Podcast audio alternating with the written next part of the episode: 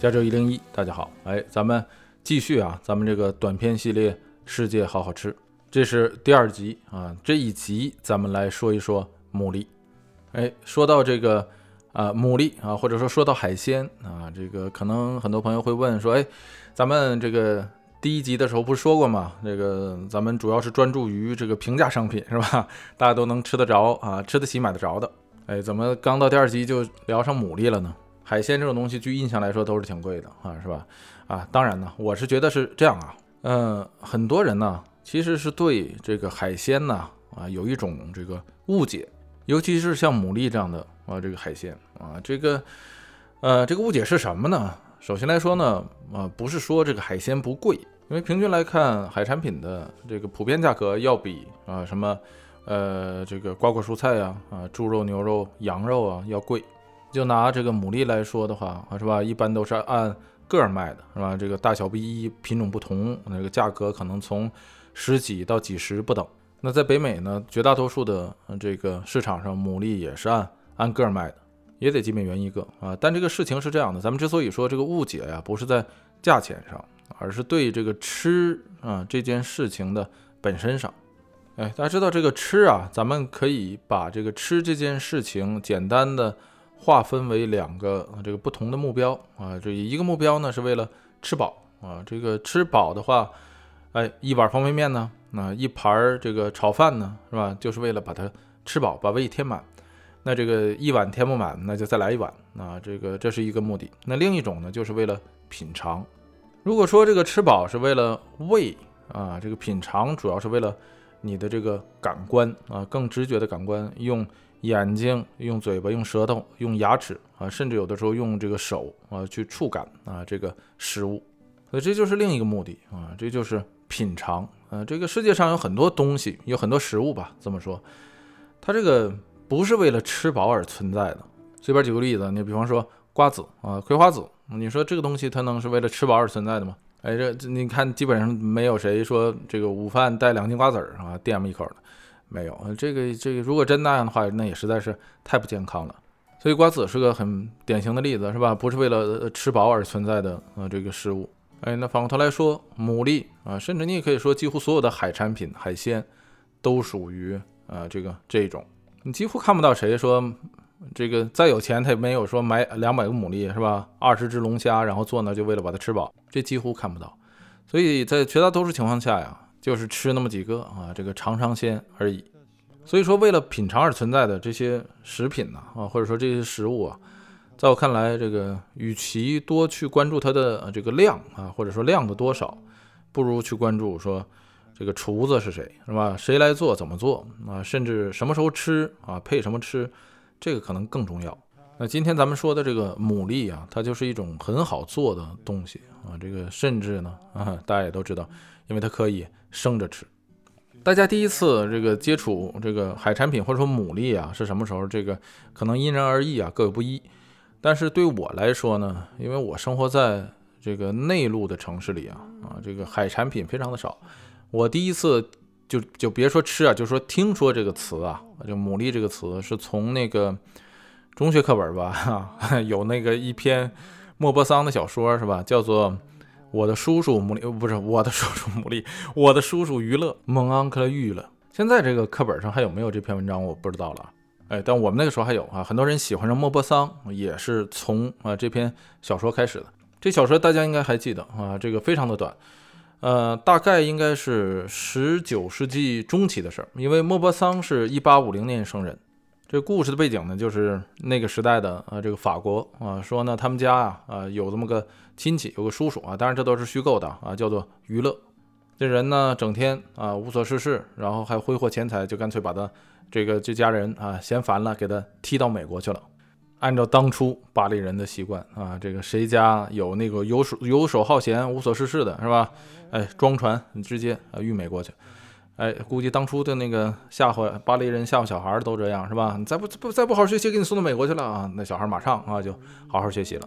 哎，结果没成想啊，人家这个娱乐这小子在纽约啊发了，于是这家人又开始惦记上了啊，惦记上人家了。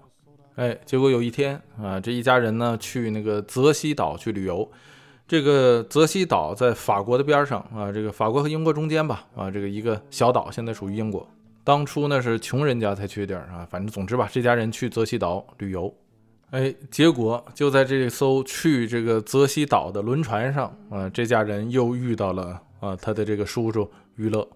那这娱乐呃在干嘛呢？在这船上啊，他已经成了一个流浪汉了啊，在这个船上卖这一种当时非常流行的小吃啊，那这个小吃就是牡蛎。哎，这原文之中啊，也对于这个吃牡蛎这个情节有一个非常好的描写。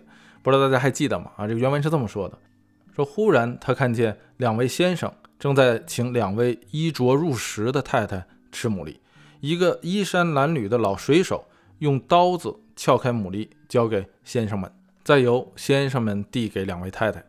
这两位太太吃牡蛎的方式十分的讲究，他们用一方精美的手帕托住牡蛎壳，嘴向前伸，免得弄脏连衣裙，然后轻快的一嘬。就把汁水喝了，再把空盒抛进大海。哎，就是这么一段描写。哎，当初的那个课本上，啊，现在什么样我不知道。反正当初的那个课本是既没有插图啊，这个你说学生我们这一帮内陆的啊，这个这个小学生他也没吃过牡蛎，也不知道这是个什么东西啊。就别说我们了，我估计 我们上课那个语文老师他也没吃过。那个时候也没有什么电脑，也没有什么手机、iPad，就是你也没法 Google 一下，说查一下这这东西长什么样。哎，虽然今天你查了，你也尝不到是什么味儿，但至少你可以找个视频看看这东西是怎么吃的啊，这个自然属性是什么。当初什么都没有啊，当初你就看这个描写啊，反正就是你看不出来是个什么东西，什么拿小刀敲开壳，然后什么一用用嘴一一嘬是吧，然后汁水就吃，这看不出来是个什么东西。那其实莫泊桑这个原文很长啊，这个到那个课本上以后，它是缩缩略了，它把很多那个情节其实都删减掉了。如果大家感兴趣的话，可以回头找一下那个原文来看。关于牡蛎的描写后面还有，但是这个在在这咱们就不多说了啊。总之，反正这是我呀，就是第一次接触到啊，至少是听到牡蛎这个词儿，是从这个课文上听到的。那到了今天，我相信咱们在这就不用科普说牡蛎到底是个什么东西，是吧？长什么样？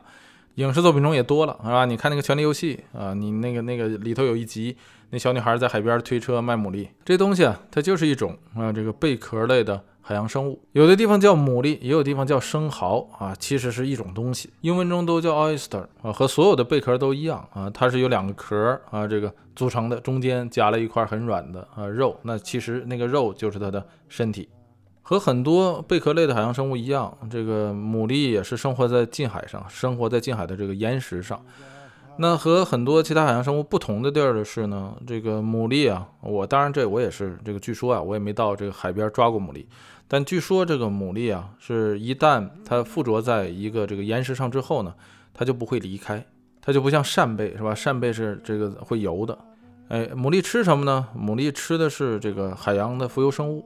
它通过吸入大量的这个海水啊，通过它的鳃呀吸入大量的海水，然后将这些海水中它吸进来的这些海水中的这个浮游生物滤掉，它吃的就是这个东西。所以在它进食的这个过程中啊，它就相当于在不断的呃过滤这个海水。一个成年的牡蛎啊，成年的牡蛎，它一天可以净化呀五十加仑啊，五十加仑就是美式的这个算法，就是换算成大家熟悉的话，就将近两百升的啊这个海水。那大家可以想一下，那那是多少海水，是吧？所以有人做过那个实验，说你抓几个牡蛎啊，十几个牡蛎，把它们放在盛着非常浑浊海水的那个鱼缸里，哎，结果用不了多长时间，你就会发现这个玻璃缸里的这个海水被净化了，就是这些牡蛎在吃饭的过程中啊，就把这海水过滤了。所以换句话说，牡蛎这种东西对海洋环境是非常重要的。而说回到人类吃牡蛎的呃这个历史啊，是非常非常长了。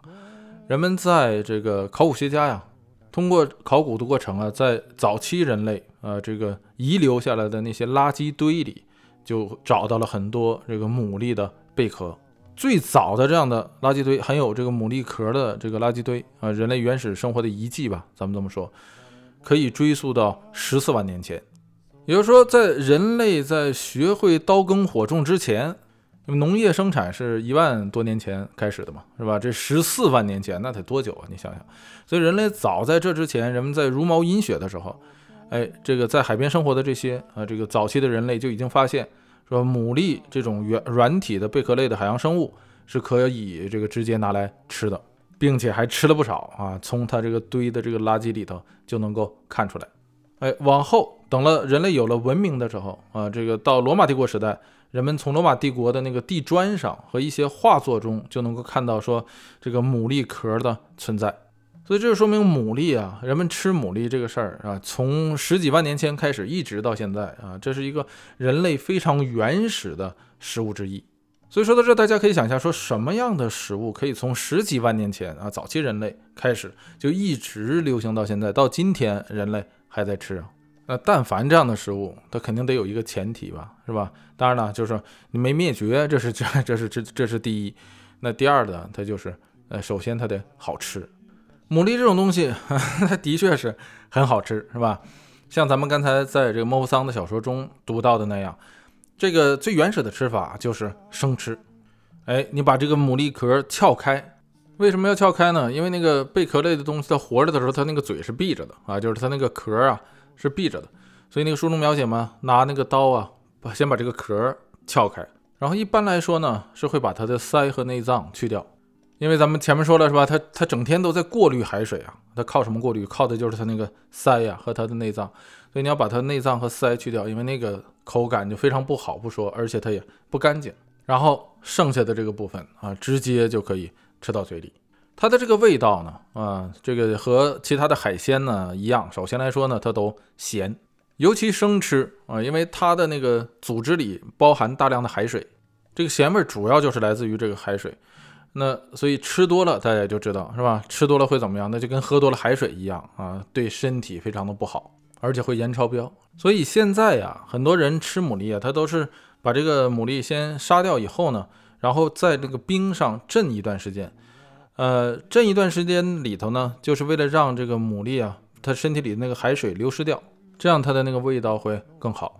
也正是因为它的那个第一口感是咸，所以人们在吃牡蛎的时候，有的时候会挤上一些那个柠檬啊，柠檬汁，通过那个酸味儿来抵消掉它那个咸味儿。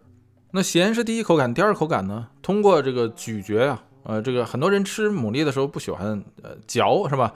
你看他那个莫泊桑那个小说里头也是这样，他没有描写说那个两个贵妇人把这个牡蛎吃到嘴里之后还嚼不嚼嚼嚼嚼，像口香糖那样没有，而是说直接一吸就进去了，然后把壳就抛进。大海了，但是呢，这个如果你咀嚼这个牡蛎这个肉的话呢，你会感觉到一种啊，这个它这个牡蛎脂肪中的一种甜味儿。那这种啊，这个甜味呢，是来自于牡蛎呃身体中的这个糖原，哎，所谓的一种多糖嘛，大家也都知道是吧？这个这种多糖呢，呃，其实就跟那个人体那个脂肪啊，是一这个功能是一样的，是牡蛎用来存储存储这个自身能量的。哎，你就通过咀嚼它这个糖原呢，糖原遇到呃这个人舌头上的这个唾液的时候呢，会转换成呃这一部分呢会转换成葡萄糖啊，这个东西和那个食物中的淀粉那个道理是一样的，就是你吃馒头嚼嚼嚼嚼的很多的话，你会从那个馒头中啊品尝到一点那个一丝丝的甜味儿，那主要就是淀粉遇唾液转换成葡萄糖。牡蛎肉中的那个糖原，呃，遇唾液也是这个道理啊，也是会转换成葡萄糖。所以人们总说说吃牡蛎的时候，如果你咀嚼，你会，哎，这个感受到一些那个甜味儿。所以你把这个生牡蛎放到嘴里吃的时候，你会首先感觉到咸，然后是甜，这两种味道都是通过这个舌头品尝到的。那还有一种味道，呃，是不是通过舌头了，而是通过这个鼻子？吃牡蛎的时候啊，包括很多的这个生鲜都是这样，你吃的时候你会闻到啊，这个。牡蛎的那个味道是吧？是一种海水的那个大海的味道。甚至你把这个呃这个牡蛎的肉吃到嘴里之后，你在咀嚼的时候，你也会闻到啊这种啊这个海水退潮时的味道，给人一种非常独特的啊这个鲜味儿。所以这个嗅觉呀，也是在这个品尝食物中的一个非常重要的啊这个感受。呃，嗯，除此之外呢，就是这个口感啊，人们总说这个口感就是你吃起来的那个嘴的啊，嘴巴的那个感觉啊，这个口感啊，很多老外的那个对牡蛎的形容啊，说的好，说的像什么呢？像黄油，说的就是这个很软糯啊，很滑溜溜的感觉。你要转换成中文呢，其实就有点像咱们中文中总说的那个叫做肥而不腻。哎，这是生吃啊。但是呢，在这里呢，大家应该知道啊，这个就如同啊，这个如果大家看那个莫泊桑小说那个原文的话，就不是那个课文节选下来的那个缩略版。其实，在这个原文中啊，就有这么一段话啊，写道：他爸爸看到那两个贵妇人吃牡蛎之后呢，转过头来就问啊，这个他妈妈和他姐姐说：“你们想不想吃牡蛎啊？我请你们。”然后他妈妈就说了这么一句话，说。我怕伤胃啊，这个你买给孩子们吃吧，但是别太多了，这东西吃多了会生病啊。然后又补充到说这个，哎呀，那个约瑟夫啊，其实就指的这个主人公啊，这个叙述者说你你就别吃了是吧？别把这个小孩惯坏了。这段其实在课文中被删掉了，没有啊。但是这的这个信息很重要，这说明什么呢？这个牡蛎吃多了啊是会不舒服的。前面咱们说了是吧？因为你它这里头那肉里都是海水，你吃多了，那其实就相当于你喝了好几口的海水一样，所以肯定是对身体不好啊。这个第二个呢，这个牡蛎咱们刚才说它吃什么呀？它吃浮游生物，它通过过滤海水吃浮游生物是吧？所以它的那个呃那个肉啊，虽然你去掉鳃、去掉内脏，但是自身来说它也不是什么特别干净的东西。生吃牡蛎呢，有这个感染弧菌病的这个危险。这种病呢，是由于这个牡蛎体内的这个弧菌引起的。什么是弧菌病，是吧？这个最常见的一种表现，那就是霍乱、腹泻呀、失水呀，呃，这个肌肉痉挛呐，等等等等啊，反正是肯定不会好受，并且严重会致人死亡。在西方的，在美国吧，每年啊都有因这个弧菌病致人死亡的案例。呃，生吃牡蛎的确是一种感染途径啊，这是毋庸置疑的。我在蒙特利尔住的时候，呃，有一对朋友啊，他夫夫妇俩，两人去吃日料，呃，在日料里头吃牡蛎啊，这个生牡蛎，结果就中毒了。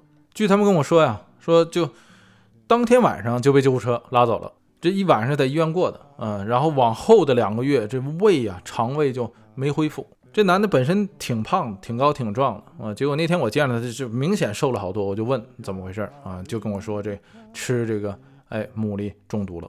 所以美国 CDC 啊，也就是这个美国的呃疾病控呃疾病控制中心，就给出过这个吃牡蛎的这种啊这个风险警告，告诉大家生吃牡蛎是有风险的啊，尤其是你本身就有肠胃的这个疾病啊，比方说你胃溃疡啊，胃溃疡就是你胃里头有破口是吧，有创口。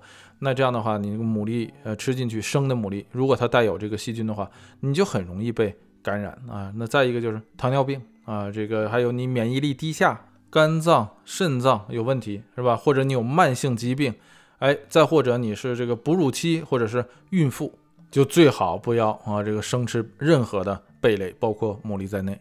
所以咱们这个。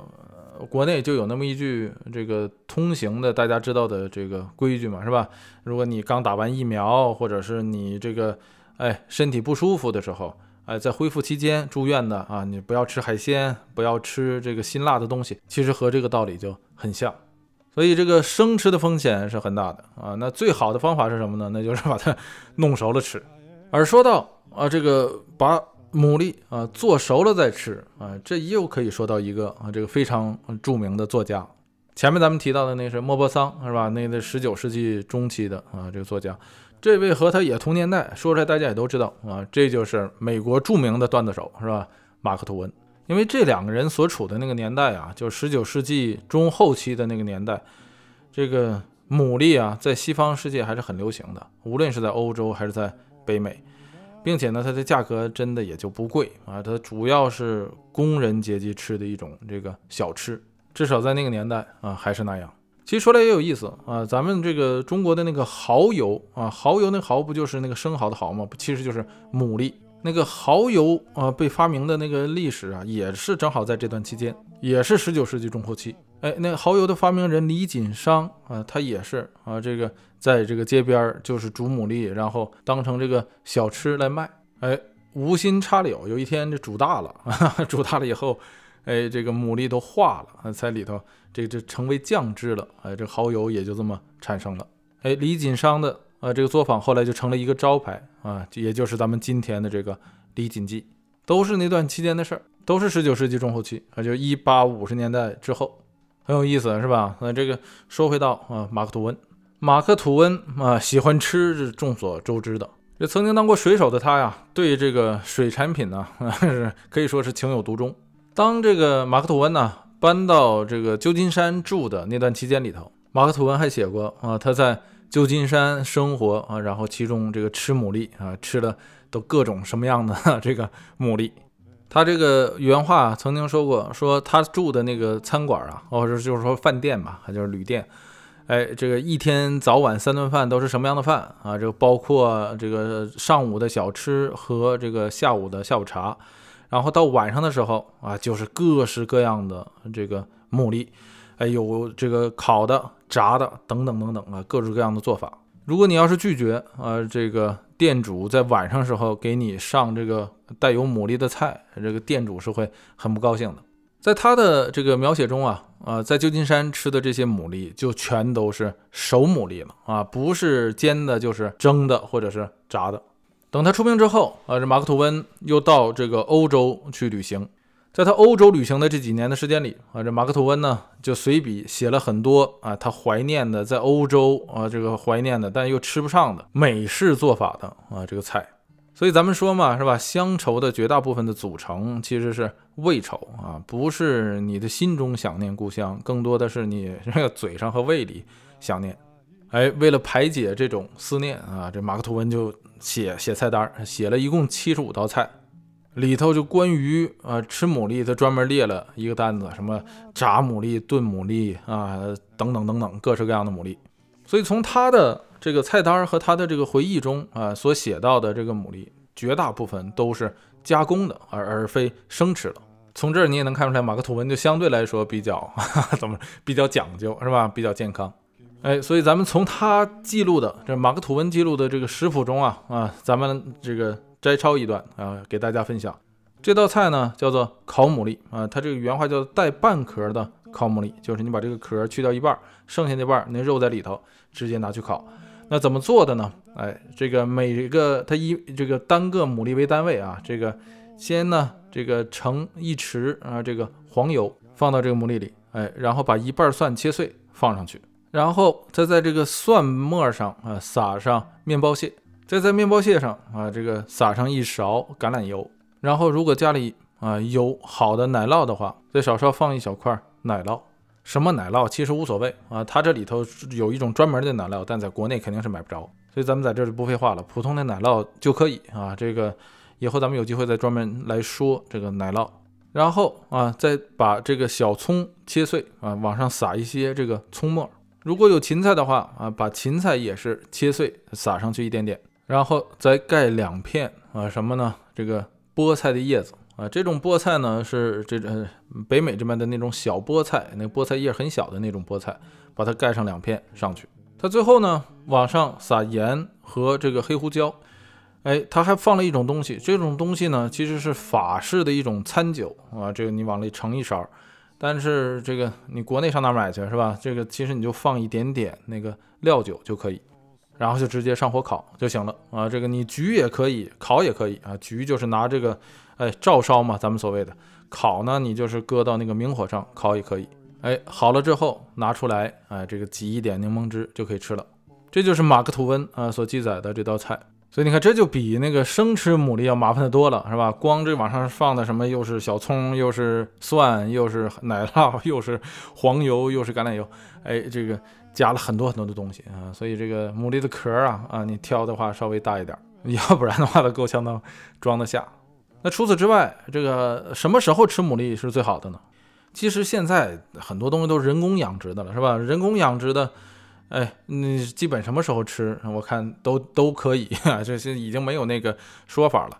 哎，人工养殖也不见得比野生的就不好啊。其实很多海产品人工养殖的反倒是更好，也更干净、更卫生，并且它也更环保嘛。啊，这个不用多想也知道，是吧？你你野捕的话，捕捞那个野生的话。对这个环境本身有破坏，所以人工养殖的，呃，可以说基本上也就不分什么季节了吧，啊，可可能也就是价钱之间的区别。哎，但是早先呢，在这个人工养殖不是那么流行的时候啊，或者说没有的时候，呃，英文中有一句话叫做“吃牡蛎的时候呢，是这个月份中啊得带有 r 的时候才可以吃”。那大家想，这个英文月份中哪些月份带有 r 呢？大家可以查一下，你就能看出来，是吧？基本就是一月、二月、三月、四月啊，到了五月啊，May、June、July 这都没有，是吧？August 也没有，就是五六月、七呃五六月、七八月都没有。到了九月份、十月份、十一月份、十二月份又有了。所以呢，这个吃牡蛎的季节呢，就是在一到啊这个四月份，然后是九月份到十二月份。因为在这段期间里啊，这个牡蛎呢的比较肥啊，说白了就是它那个存自身存储的那个能量。比较高，那还是那句话，现在就嗯这个说法就不是那么准确了。但是这个习俗呢，啊还是有的，就有点像咱们那个入秋吃啊，那个中秋节吃那个大闸蟹啊一样，大家都是在那个时段啊才吃，不代表说其他时段那个那个东西就就一定就不好。牡蛎这种东西是海边基本都有，中国的海岸线很长啊，这咱们之前说过一万八千多公里的海岸线。所以，如果是大家吃牡蛎的话，也未必就一定要吃什么熊本的，吃什么，哎，这个波士顿产，我觉得这都没什么太大区别。尤其啊，咱们像咱们这个上面说的，像马克吐温这样做熟了吃的话，再加上现在这个牡蛎都是人工养殖啊，咱们刚才也说了，市场上百分之九十五的牡蛎实际上都是人工养殖的。哎，野生的还是说那句话，野生的不见得啊就好，因为现在这个疾病啊、污染呐、传染病，哎，这个野生的不好控制。所以产地在这种人工养殖的环境下，其实并不是那么重要了。相对来说，可能呃这个品种呃更为重要一些。但是你要说到品种啊，这东西又跟口味相关啊，那口味又因人而异，所以不见得啊这个东西就是说，哎那个品种别人大家都说好啊，你就一定喜欢吃。所以呢啊这个咱们就不讨论了啊，就留给大家自己啊去试一试。哎，话说回来，呃，牡蛎这个东西在十八、十九世纪啊，发展到今天，从曾经的那个，这这是工人阶级的一种呃非常廉价的街边小吃，发展到了今天，成为一个说，呃，这个比较奢侈的啊这种海鲜产品。这个呢，也说不上是好是坏啊，因为咱们在上一集讲这个汉堡的时候啊，咱们说过。十八、十九世纪的时候啊，人们在那个年代可选的东西本身就少啊。这个你别看吃牡蛎，有的时候广告啊，那个很便宜，但是你吃牛、羊、猪啊这些肉类产品的时候，那个价格是很贵的。所以啊，不是说十八、十九世纪牡蛎可以人人都吃得起啊，那就是一个好的生活，不是这样。因为那个年代吃肉，很多人是吃不起的。像牛肉在当初那是奢侈品啊，到了今天这事儿就反过来了，是吧？这个牡蛎成为了一种奢侈品，牛、羊、猪啊这些肉类食品啊变成了当初十八、十九世纪啊那个牡蛎的那个状态。看那个数据啊啊，说十九世纪，也就是一八啊几几年的时候，在纽约每个人每年呢能吃六百只牡蛎，每人每年六百个，那相当于一天吃两个，是吧？呃，那个一个半吧。到今天。呃，美国平均每人每年也吃不到三个，所以这事儿大家能看了，并不是说牡蛎这东西在国内贵，其实在国外啊，这东西也不是个便宜货。但是好在啊，像咱们前面说的，这个东西它不是为了吃饱啊而存在的，说白了就是你吃不吃它啊，它不会影响你的生活质量。价格虽然不便宜，但是偶尔吃一点啊，就纯粹只是为了品尝。哎，这就是咱们今天聊的啊，这个牡蛎煎食，欢迎大家收听。咱们加州一零一的短片节目《世界好好吃》。